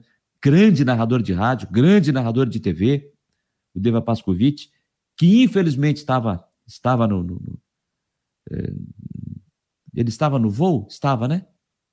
E estava no voo e, e ele disse, né, foi o espírito de, de Condá, né? Foi o espírito de Condá e isso pegou aquela defesa do Danilo. Então, hoje fazendo cinco anos daquele jogo com o São Lourenço, que realmente foi um jogo histórico. Foi um jogo histórico. É. E no dia 29, agora vai estar completando cinco anos daquela tragédia. Eu não gosto de lembrar, eu, eu fiquei aquela semana toda na cobertura daquele fato triste, lamentável na cidade de Chapecó. E é triste a gente, é triste a gente lembrar disso. É triste. Bom, gente, vamos lá, 10 e 17, 10 e 17, hoje vai longe, hein? Hoje vai longe. Vamos lá, deixa eu dar uma olhada no meu roteiro aqui, que eu já me perdi aqui, tá? Deixa eu dar uma olhada no meu roteiro. Ah, muito bem. Muito bem. O Gabriel até me lembrou aqui, o Deva realmente estava no voo, como demais jornalistas, amigos que a gente perdeu, até estava ouvindo hoje um, um vídeo daquele lance com, com a narração do Fernando Chardong, lá de Chapecó, um cara que eu já falei, né? Um cara que todas as vezes que a gente ia a Chapecó fazer jogo lá na Arena Condá, Fernando Chardong, ele ia sempre nas, nas cabines das emissoras de fora, sempre perguntar se estava tudo certo, se estava precisando de alguma ajuda, se tinha, se precisava de algum equipamento, se algum equipamento nosso tinha dado algum problema, ele poderia emprestar algum, ele queria saber se estava tudo funcionando, ele queria sempre ajudar. E, e eu estive agora, até lembrei disso, mais uma vez, eu estive agora no final de semana, como já citei, na Arena Condá para fazer o para fazer o jogo da Chapecoense com o Grêmio pela Rádio Oeste Capital e eu me lembrei disso, me lembrei disso, né? Como, até pela proximidade também da data de, de entrar na cabine e era era era assim, era uma coisa que você já esperava. Você entrava na cabine, você olhava para trás em alguns minutos, né, em alguns minutos aparecia o Fernando Chardon e a gente não tem mais isso lá na arena, né? E a gente não tem mais isso lá na arena. Mas um cara fantástico, um baita profissional e Vamos lá e vamos lembrar sempre das coisas boas, as grandes notícias, os grandes momentos que a gente viveu com, esses, com essas pessoas fantásticas lá na cidade de Chapecó. Tem gol do Flamengo, é isso? Tem gol do Flamengo, tem gol do Flamengo, já já, vamos ver quem fez o quem fez o gol. O Denver está me perguntando aqui se eu gostei da contratação do Júnior Rocha. Gostei, acho que é um bom nome. Acho que é um bom nome, sim. Eu acho que é um nome que, que conhece bem a Série C também, conhece esse, esse momento, essa situação, eu acho que é um nome que cai como uma luva é, para o Figueirense. Vai, isso quer dizer que vai dar resultado? Figueirense vai ser campeão catarinense, vai fazer uma baita Copa do Brasil, vai subir da Série C para a Série B? Não, não. Mas eu acho que é um, um ótimo nome, uma boa contratação que o Figueirense fez. Então, te respondendo, Denver, eu acho que é um bom nome, sim, a contratação do, do, do Júnior Rocha. Depois eu confirmo aqui o gol do Flamengo, tá? Quem fez o gol do Flamengo? Vitinho. Vitinho, 12 do segundo tempo. Só confirmando a classificação aqui agora. O Atlético Mineiro, deixa eu ver como é que tá lá. Ah, mas o Atlético Mineiro empatou, hein? O Atlético Mineiro empatou o jogo lá em, lá em, em São Paulo. Zaratio, 36. Um para o Palmeiras, um para o Atlético Mineiro. Flamengo na frente, agora 1 a 0 para cima do Grêmio. Com isso, Atlético Mineiro 75, Flamengo 67 os dois times com 34 jogos, oito pontos a diferença neste momento entre Galo e Flamengo. Né? Na, na, faltando depois disso quatro rodadas para o término da Série A do Campeonato Brasileiro. Bom, gente, vamos falar agora do Havaí. O torcedor Havaí está na expectativa, tem muita informação também do lado do Leão da Ilha, informações que estão chegando agora do Havaí, que se prepara para enfrentar o Sampaio Correia no domingo, quatro da tarde, na ressacada, com o Christian de Los Santos. Olá, meus queridos amiguinhos, vamos com os detalhes do Havaí, né? Detalhes do Leão, ainda nesta terça-feira. O Havaí com bastante informações aí. Primeira questão envolvendo o Jadson, vai dizendo que segue com problemas particulares e não contará com ele na última partida, nada diferente daquilo que nós já havíamos adiantado, de que o Jadson não faz mais parte dos planos do Havaí. Aliás, o jogador mesmo pegou as coisas, foi embora e não jogaria mais pelo, pelo Leão. Isso então está se concretizando, aquilo que nós adiantamos lá antes ainda do embarque para Recife. Fora isso, o Havaí postou que o volante Jean Kleber teve uma lesão aí, né, uma fratura. O jogador vai ficar aí quatro semanas afastado para recuperação.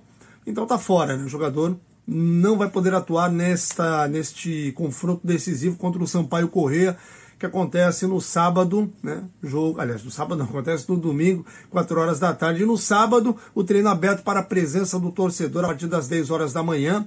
Muitos torcedores já se mobilizando nas redes sociais, então com certeza teremos um grande público no sábado acompanhando esse último treino do Havaí. Um grande público também no domingo, porque o Havaí já conseguiu a liberação de 70% da capacidade do estádio da ressacada, né? Houve um protocolo, uma reunião nesta tarde já definindo isso. E o Havaí ainda não desistiu de ter 100% do estádio liberado. Vai buscar isso ainda nos próximos dias. Então tem quarta, quinta, sexta para tentar esta ampliação. Acredito que o Havaí vai conseguir aí esta ampliação do público máximo no estádio da ressacada, aí pouco mais de 19 mil torcedores. Acho que é muito bacana e vale realmente todo esse esforço. Então era isso, gente. Treinamentos aí durante a semana. Vamos aguardar para saber a situação do Getúlio, situação do Edilson. A, são atletas que ainda preocupam o departamento de futebol. Acredito que vão estar ok. E aí, sem o Jean Kleber, uma dúvida aí, mas acredito que o Marco Serrato é quem deva assumir a titularidade naquela posição. Ele pode também é, optar, quem sabe, ali pelo Valdívia, né? É uma situação também de jogo pode ser que ele, ah, que ele entre ali. Tem o Wesley, que já atuou, acho difícil como titular. Jean Martin, que há muito tempo aí nem relacionado vencendo, mas também é um jogador da posição. Vamos aguardar os treinamentos para saber como vai se portar o Havaí no jogo decisivo, no jogo do ano. Era isso, informações do Leão. Repórter Christian de Los Santos. abraço, gente. Um grande abraço, um grande abraço ao Christian Delois Santos, trazendo as informações do Havaí, falando sobre essa, essa questão, né? Falando da questão do Jadson, que o Havaí informou, né? Que continua resolvendo problemas é, particulares e não treina essa semana, então está fora dos planos. Situação que o Havaí, que o Christian já havia adiantado antes mesmo da viagem para Recife. E agora o Havaí informa de que ele continua resolvendo esses problemas particulares. Falando da lesão do Jean Kleber, eu acho que vai ser uma ausência considerável jogador importante dentro do sistema é, tático do Havaí, está fora do jogo, fica aí de três a quatro semanas no processo de recuperação. Acredito que o Marcos Serrato seja o escolhido e até acho que nesse momento é a melhor escolha. Acho que é a melhor escolha nesse momento para o Marcos, é, pelo Marcos Serrato. E nas demais posições, se não houver nenhum problema de, de ordem médica, é, o Havaí vai, vai mexer o mínimo possível, e é isso que o Claudinei precisa fazer: mexer o mínimo possível. Agora não é hora de inventar. Agora não é hora de inventar. É jogar com quem tem à disposição, fazer o seu melhor no estádio da ressacada para poder é, vencer o Sampaio Correia e assim garantir a sua volta à Série B do campeonato, a, da Série B, não, desculpa, a Série A do Campeonato Brasileiro de Futebol. E quem passou pela entrevista hoje no estádio da Ressacada foi o Renato, autor do segundo gol na vitória contra os, o Náutico no último final de semana pelo placar de 2 a 1 um. E ele fez uma análise desse momento que o Havaí está muito próximo de atingir o objetivo, que é voltar à Série A do Brasileiro. Olha, a gente sabe que vai ser um jogo difícil, até pela circunstância do, do campeonato que, que afunilou agora nessa última rodada mas a gente só depende da gente, então vamos trabalhar bem essa semana para fazer um bom jogo no, no, domingo. Contamos com a, com a ajuda do nosso torcedor, a gente sabe o quanto, tanto a gente quanto ele sabe o quanto é importante a nossa torcida aqui dentro da ressacada para nos empurrar e nos ajudar nessa decisão tão importante para a gente conseguir o nosso objetivo. Você participou de momentos importantes dessa campanha aí, sofreu com lesões, está bem agora, gol importante lá dentro do Náutico. Como é que é esse momento? Que explica essa emoção aí? Hein? É muito gratificante, eu fico triste pela, pelas lesões que eu tive esse ano, mas é, sou ser humano, infelizmente acontece, faz parte do futebol. É, graças a Deus eu consegui recuperar bem e me preparar bem para esses jogos. Fui feliz lá contra o Náutico em entrar no jogo e fazer, e fazer o gol que nos deu a vitória. É, mas o grupo todo está de parabéns. É um, foi um ano difícil para a gente. A gente sabe da nossa dificuldade, sabe do nosso potencial também.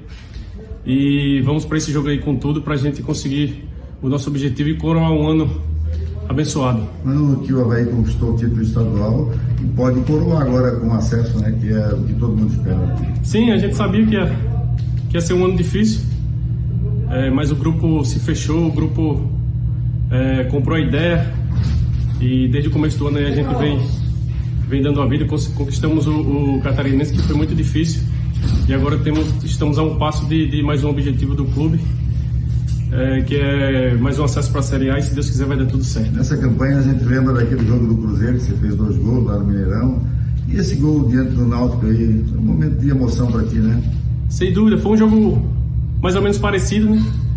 É, onde a partida pedia é, jogo de transição e na hora que o Claudio me chamou ali, falou que, justamente ele falou isso, que estava desenhando o jogo contra o Cruzeiro e eu fui feliz mais uma vez em fazer o gol e ajudar na vitória. Como é que foi chegar em casa, Maria Luísa, Pietra, te recepcionar depois dessa grande vitória amanhã?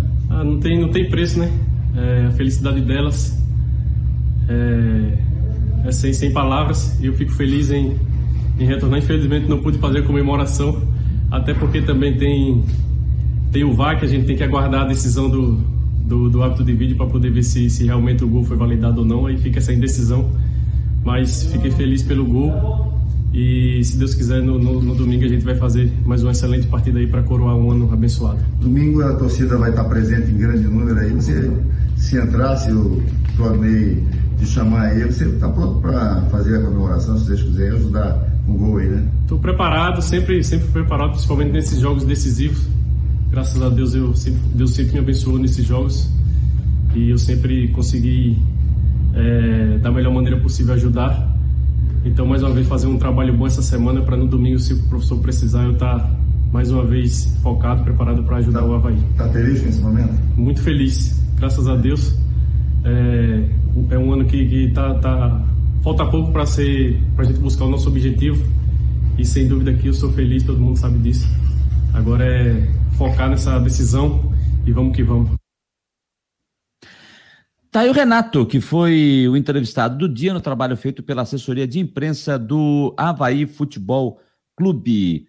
É, o Anderson Damasco. Anderson, cada vez que você chega aqui, eu olho Anderson Damasco, eu leio Anderson Daronco mas é o Anderson Damasco. Opa, cheguei tarde hoje, mas estou na área, nas últimas do Marcou. Valeu, Anderson, está conosco aqui participando nesta terça-feira, noite de terça-feira, mais uma semana, terça-feira de 20, 20 graus nesse momento e com muito vento aqui em Florianópolis. Bom, gente, estamos falando aqui das informações eh, do Havaí. A outra notícia, né, que ficou aquela expectativa é, por parte da torcida havaiana no dia de hoje, é, diz respeito à condição, à liberação da capacidade da ressacada para o seu torcedor no próximo domingo.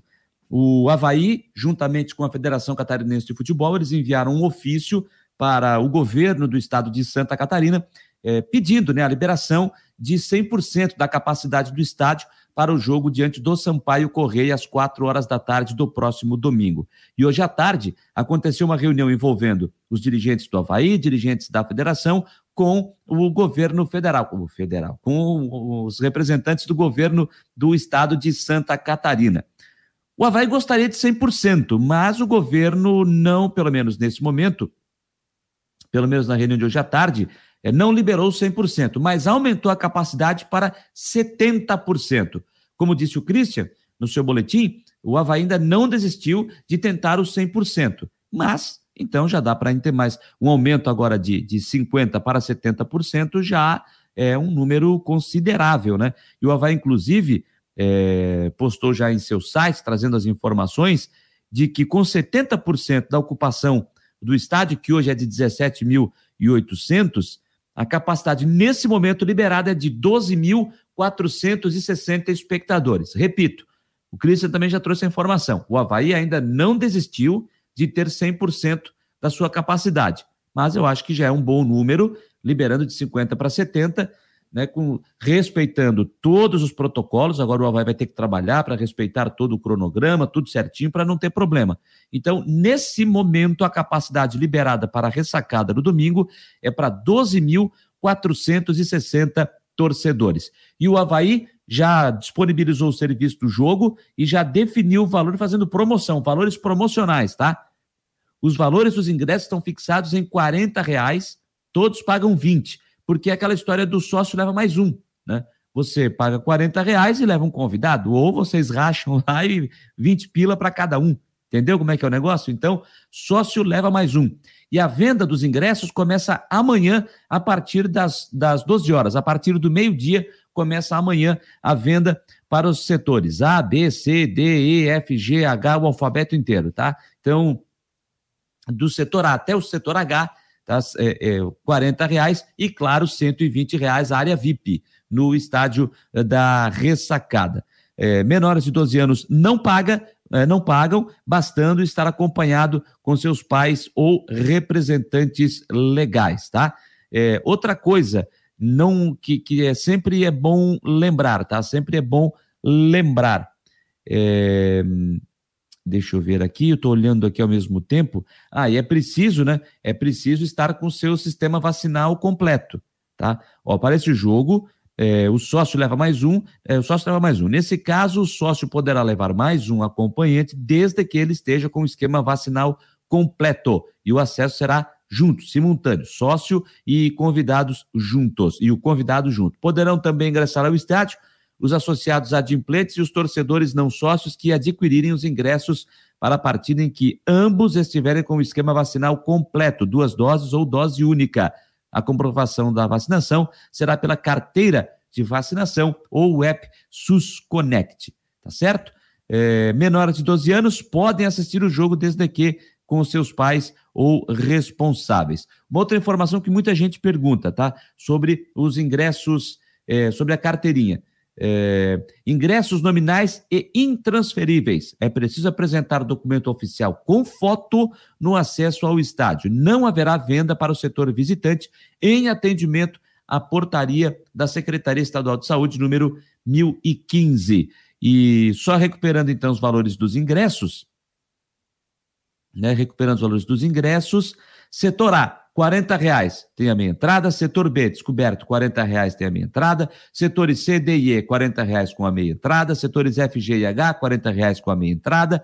Área VIP, 120 reais também com a meia entrada. É, deixa eu ver outras informações que o Havaí está colocando aqui. O jogo às 4 horas da tarde, com abertura do portão às 14 horas. Às 14 horas. Tá certo? E também não há a necessidade de fazer check-in. São informações que o Havaí está postando aqui no seu site é, para orientação do seu torcedor. Uma outra informação: o associado não poderá emprestar ou ceder a sua carteirinha para terceiros, sendo necessário a apresentação de documento com foto junto com a carteira do sócio no momento do acesso ao estádio. Sua carteira de sócio é pessoal e intransferível conforme o estatuto do clube. Então está aí o serviço do jogo do Havaí, 40 pila, valendo a meia entrada, 20 reais, né? Como já citei, você paga 40 pila e leva mais um. Ou você leva o seu convidado, rachando 20 pila cada um. Então, é, numa capacidade de 70% liberada no estádio da ressacada para o jogo do próximo domingo. E com arbitragem já definida, tá, gente? Arbitragem já definida. Quem apita o jogo é o Marcelo de Lima Henrique, do Rio de Janeiro. Ele, que confusão aqui, hein? Ele será auxiliado pelo Eduardo Gonçalves da Cruz, do Mato Grosso do Sul, e pela Márcia Bezerra Lopes Caetano, de Rondônia. Ela é assistente 2. É, árbitro de um estado, assistente 1 um de um outro estado, assistente 2 de um outro estado. De um outro estado. O normal é você colocar os árbitros e assistentes do mesmo local, né? Que estão habituados a trabalhar juntos. Pelo menos é o normal. Aí são três aqui de estados diferentes, não tem o árbitro trabalhar junto, né? Eu, pelo menos, eu sou favorável que trabalhem sempre os árbitros do mes, do, dos mesmos estados. Mas vamos lá. Quarto árbitro, Evandro Thiago Bender, aqui de Santa Catarina. E o, árbitro, o analista de campo, Vairanda Silva Rosa, também aqui do estado. O árbitro de vídeo, Rodrigo Carvalhais de Miranda, do Rio de Janeiro. O assistente de VAR é o Silbert Farias, uh, Silbert Faria Sisquim, também do Rio de Janeiro, e o observador de VAR é o Márcio Eustáquio, Souza Santiago, de Minas Gerais. Então é a turma da Kombi cheia para trabalhar no jogo do Havaí contra o Sampaio Correia. No comando, ele é o motorista da Kombi, Marcelo de Lima Henrique, do Rio de Janeiro, o árbitro para o jogo eh, do próximo domingo no estádio da Ressacada, última rodada da Série B do Campeonato Brasileiro de Futebol. Gente, outra informação, deixa eu olhar aqui, uma outra informação é, diz respeito, né, diz respeito às eleições, né? As eleições no Havaí. A definição, a escolha do presidente, né? Ou o novo presidente, ou a manutenção do atual Francisco José Batistotti, já que ele está é, concorrendo à reeleição. A gente já havia é, falado aqui né, que dentro do Marcou Debate, a gente vai fazer uma entrevista com os candidatos. E a gente fez hoje no Marcou o Debate, fez a explicação, né, das, são três chapas, todos sabem. Fizemos o sorteio da ordem das entrevistas, tá? Pela ordem das entrevistas, que já ficou definido que vai ser terça, quarta e quinta. Terça, um, quarta, outra, terça uma chapa, quarta uma outra chapa, quinta uma outra chapa, né? E ficou já definido por sorteio que a gente fez ao vivo, fez na hora, hoje no Marcou Debate. Lembrando que são três chapas. São três chapas. A chapa 1, um, que é Havaí é Povo, é gente, da chapa que tem como candidato a presidente o Carlos Bonatelli e a vice o Gilson Kremer. A chapa 2, Havaí Centenário, candidato a presidente Júlio Hertz e o Bruno Comitioli como vice. E a chapa 3, a Havaí vencedor, Francisco José Batistotti, candidato a presidente, e Amaro Lúcio da Silva como vice-presidente. E no sorteio, e no sorteio que a gente fez ao vivo, quem acompanhou já sabe. Então, essa parte do sorteio, para quem não pôde acompanhar, eu separei esse trecho para que você possa rever. Foi tudo ao vivo para que a gente definisse a ordem do sorteio dos entrevistados para a semana que vem. Pessoal, olha aqui, ó. eu estou no site, estou compartilhando aqui o site Sorteador. Esse é um site gratuito. Por quê? Porque nós. Jâniter, já puxa aí qual é a chapa 1, chapa 2, chapa 3. A eleição do Havaí. Então, eu já conversei hoje pela manhã com integrantes das três chapas que são concorrentes à presidência do Havaí. Dia 4 de dezembro acontece a eleição. E hoje é dia 23 de novembro. Então, no dia 30, no dia 1 e no dia 2. Nós faremos aqui a participação de, da chapa com o seu presidente o, e com o seu vice-presidente. E nós vamos fazer um sorteio ao vivo aqui para saber qual chapa vem primeiro, no dia 30, qual chapa vem no dia 30, no dia 1 e no dia 2. Dia 30 é uma terça-feira, terça, quarta e quinta-feira. Será uma hora de programa. Estaremos eu, Rodrigo, Janter aqui conversando com as pessoas, né, os candidatos na eleição do Havaí Futebol Clube. Então, eu vou colocar aqui ó, no sorteador, me corrija aqui se eu estiver errado, Mário e Janter, sortear três números. São três chapas, é isso? Isso, só tô, a internet está me, me, me, derrubando aqui para abrir pegar tá. certinho as chapas aqui, viu? Tá, entre três números, de 1 a 3. É isso? Tô certo? Então, vou sortear três números, chapa 1, chapa 2, chapa 3, entre chapa 1, chapa 2, chapa 3. Ó, tá três... aqui, tá na, tá na minha mão aqui agora, Fabiano. Tá. Eu vou sortear agora. Estamos aqui, eu... ao vivo, com a maior lisura possível. Depois tu fala o número das chapas e eu vou Ah, colocar. beleza. Tá? Vou sortear. Atenção para o sorteio. A automaticamente a que sair primeiro é dia 30, a segunda é dia 1 e a outra é dia 2. Vamos lá? Um, dois, três, já! 2, 1, 3. Então, a chapa número 2. Quem é a chapa número 2? A chapa número 2 é a Havaí Centenário, com o candidato a presidente o Júlio Hertz e o Bruno Comitioli como vice, com 177 inscritos. Júlio e Bruno, portanto. Havaí Centenário. Havaí Centenário, dia 30, da 1 às 2 horas da tarde. O número 1. Um, que é na terça-feira, né? Na terça-feira, dia 30. Número 1. A número 1 um é Havaí é Povo é Gente, do Carlos Bonatelli e o Gilson Kremer. Bonatelli. 166 inscritos. Bonatelli. E Gilson Kremer. Tá aí o, e o Gilson Kremer. Estão Havaí é Povo é Gente, essa é a chapa de número 1. Já avisei o Bonatelli, avisei o Carlos Alberto e avisei o Vandrei Bion da outra chapa. E a chapa número 3. Que é a situação, Havaí vencedor, Francisco José Batistotti como candidato a presidente e Amaro, Amaro Lúcio da Silva como vice. Havaí vencedor a chapa com 156 inscritos. Viu, gente? Na maior lisura, o resultado está aqui. Vou até salvar o resultado, nem precisa, né? Não vou, não, não vou nem salvar, porque tem um sorteador aqui. A gente já está ao vivo, então o pessoal está vendo. Então, ok. Dia 30 de, de, de novembro. É isso? Dia 30? Não errei, né? Não, dia 28. 30 de novembro é uma terça-feira. Dia 1 é quarta e dia 2 é quinta. Então, dia 30 vai falar Júlio e Bruno Comicholi. Dia 1 fala Bonatelli e o Gilson Kremer. E dia 2, a chapa número 3, Batistotti e Amaro. Ficou 2, 1, 3. A combinação aqui. Fizemos o sorteio e aí serão repassados as, a participação das, de todas as chapas.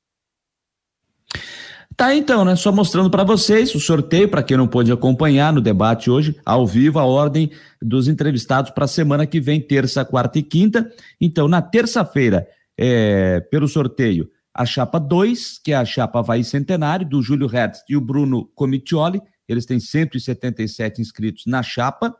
Na quarta-feira, dia 1 a chapa 1, um, que é a chapa Havaí é Povo é Gente, do Carlos Bonatelli e também do Gilson Kremer e na quinta-feira, dia 2, a chapa 3, Havaí vencedor de Francisco José Batistotti e Amaro Lúcio da Silva com 156 inscritos. A do Bonatelli tem 163 inscritos. Tá certo, gente? Lembrando que a eleição é no sábado, o outro sábado, dia 4 de dezembro.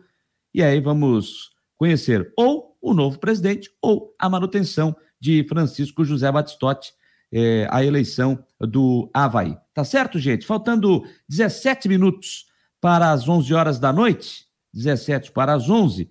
É, deixa eu ver aqui. É, deixa eu dar uma olhada aqui se o pessoal está conferindo no VAR, porque é, falar dos gols da Série A. O Grêmio acabou de empatar o jogo, tá? Tá 2 a 2 lá em Porto Alegre, mas o Grêmio empatou o jogo agora com o Ferreirinha aos 36, mas o lance está sendo verificado no VAR. Tá tudo ok, então valeu o gol do Grêmio. Tá? O Flamengo vencia por 2 a 0 com dois gols do Vitinho, aos 12 e aos 28. Aos 29, o Borja fez o primeiro e aos 36, o Ferreirinha empatou para o tricolor gaúcho. Dois para o Grêmio, dois para o Flamengo. E lá em São Paulo segue o jogo empatado, Palmeiras e Atlético Mineiro 1 a 1. O jogo lá está no intervalo.